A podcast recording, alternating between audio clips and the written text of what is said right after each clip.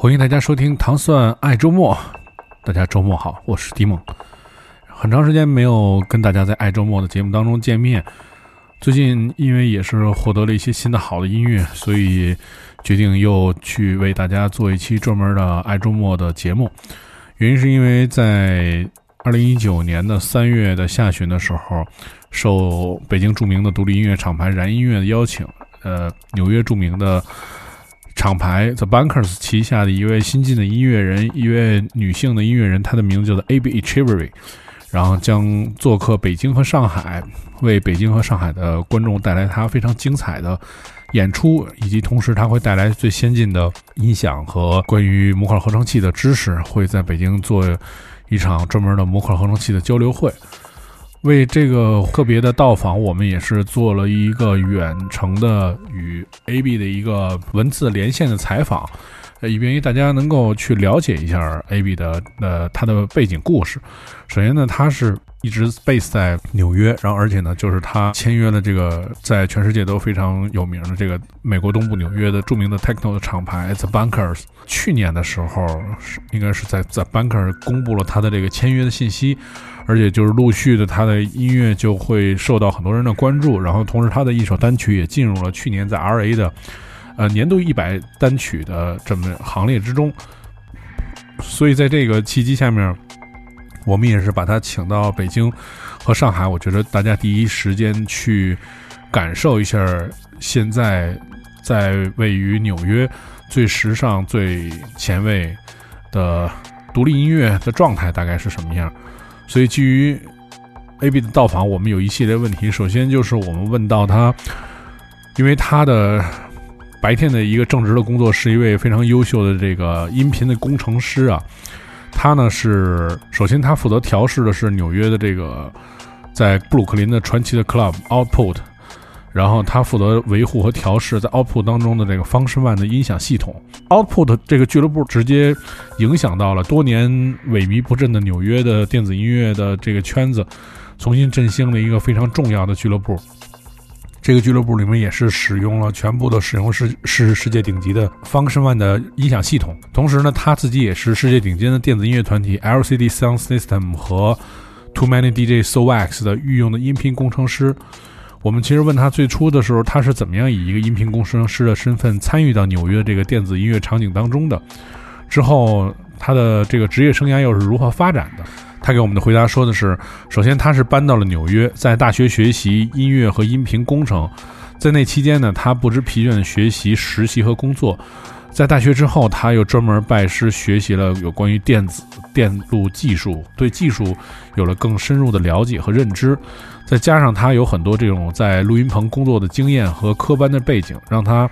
在很多相关的领域有了这个用武之地。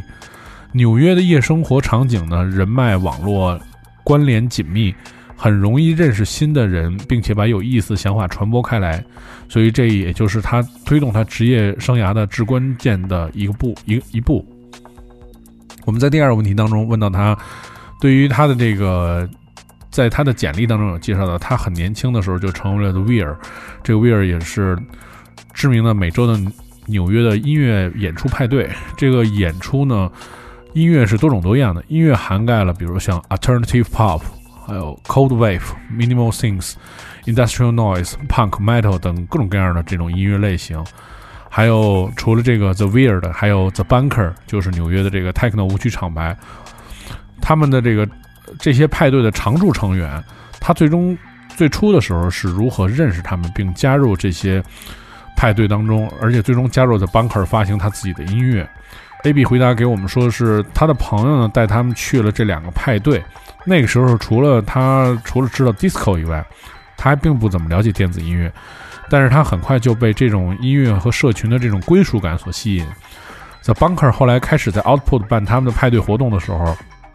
他其实已经跟 Bunkers 的所有人成为了朋友，也是工作的关系，他们也对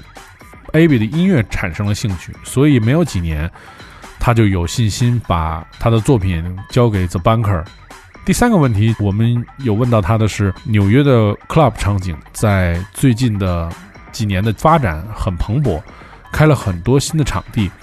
这对于纽约本地的艺术家有什么样的影响？音乐的种类更丰富了，而且还是趋于更适合的这个跳舞的方向去发展的。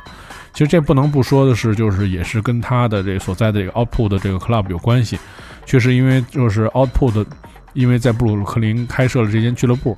然后才慢慢改善了这个多年萎靡不振的纽约的这个地下跳舞音乐的这个 Party 的场景。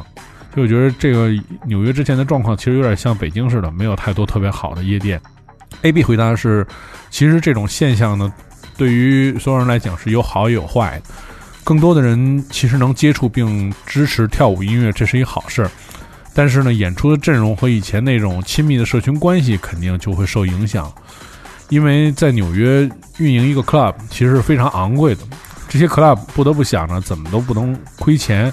而且呢，只会去订这些特别有名的大牌的音乐人。在这之前呢，其实是有很多独立的主办方。比如都是在很多特别 DIY 的场地啊，或者什么仓库之类的办这种地下的派对。其实他还是很怀念那个时期，因为那个时候很多独立的主办方更擅长安排具有音乐审美一致的这种演出的阵容，也不怕冒风险去给一些新人演出的机会。所以那时候来参加派对的人彼此之间也会有一种很熟悉和亲密的感觉。这我觉得凡事情发展到一个商业的程度，都是会有这个有利有弊，就像他说的这样。第四个问题是有有关于他对于这个呃本身他的工作上面的一个问题，就是他设计了很多这种机器啊，比如说滤波器啊、EQ 啊、画放这样的专业音频设备。这些产品是面向 DJ 和电子音乐人的吗？还是是面向什么样的人的？而且他这个设计理念是什么？他说，就是他的这份工作，他的公司的主要客户其实大都是录音棚，但是呢，他其实也为 DJ 和巡演音乐人专门设计定制的设备。他的理念是制造尽可能高品质、音乐性强、简单易用，并且具有市场上其他设备没有特性的声音特点的这种设备，这是他的一个工作。第五个问题，我们问到的是：你使用模块合成器系统现场演出和制作音乐，使用它有什么样的优势呢？他回答道：是模块合成器提供了无限的可能性，在声音的每个环节都能让人。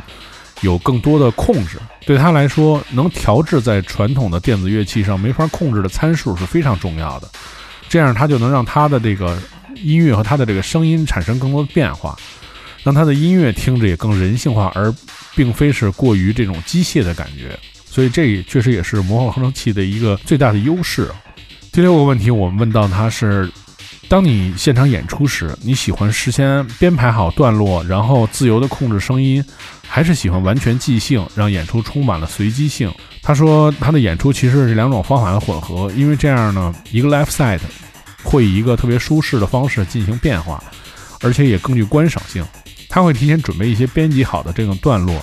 但是他会在现场即兴决定什么时候触发这些段落，而且呢，他同样也会在现场编排一些音序啊和鼓的节奏，根据现场的这种气氛来调节，去现场编一些内容。第七个问题是，模块合成器在不同风格的电子音乐之间越来越受欢迎。我们其实所知道的只是在纽约有一个模块合成器的商店叫做 Control。纽约还有其他什么像这样的合成器商店，以及专注于模块合成器的派对、工作坊或者艺术家的社群？他回答到是，Control 是他们这些纽约艺术家聚会的中心。但是呢，纽约其实还有很多非盈利的组织和音乐人驻地项目，比如说 Harvest Works。Pioneer Works、iBeam，这些都是艺术科技的课程。二零一二年和二零一四年之间，他跟 Harvest Works 合作组织了他们自己的这个合成器的音乐节，叫做 Control Voltage Fair。在美国的其他地方呢，比如说有一些大型的移民科技展，比如说 NAM、Nobcom 和 Mogfest，其实有会有很多人会去参加这样的展会。第八个问题是我们发现，其实它会演奏很多种原声的乐器，这对你使用模合成器制作电子音乐有什么样的影响？嗯，比如说，因为这个模块合成器它比较难像原声乐器那样实现和弦的这些进行，而且可以跨越数个八度的 solo 进行表演。他说，他其实仍然在很多自己的音乐里面使用旋律以及和弦进行。虽然在 techno 的音乐当中，这种玩法并不常见。如果要这么做，他必须给合成器校校准它的音高，并使用 MIDI。当使用这个音序器使用 sequencer 的时候，它会现场调节根音，以及让它以这为基础移动音高。这个确实呢，对他来说是有点困难，但是其实也能够实现。我觉得，对于一个音频的工程师来讲，实现这些功能，其实对他来说还不是一个很难的事情。第九个问题是有关他的一个乐队，他的乐队叫 Dream Affair，是有这个八十年代气质的这种 post punk 和 cold wave 的影响。这个和他现在做的 techno 音乐有什么样的关联？他回答的是。除了吉他以外，其实他的乐队和 techno 音乐之间有很多科技是类似的。他的乐队队友帮助我理解了模拟合成器怎么样通过 CV 和 gate 来控制它们。如果使用采样器来编排音乐，他觉着他也帮助了他的队友来写了一些和弦的行进的方式，做唱片对拍。他们在这个同一时间接触到的这些所有的设备，然后他们用这些设备在做不同的音乐。这个中间其实还是有很多这种关联的关系。最后一个问题是，这个是不是他第一次来中国？他对这个巡演有什么样的期待？他说这是他第一次来中国，而且他对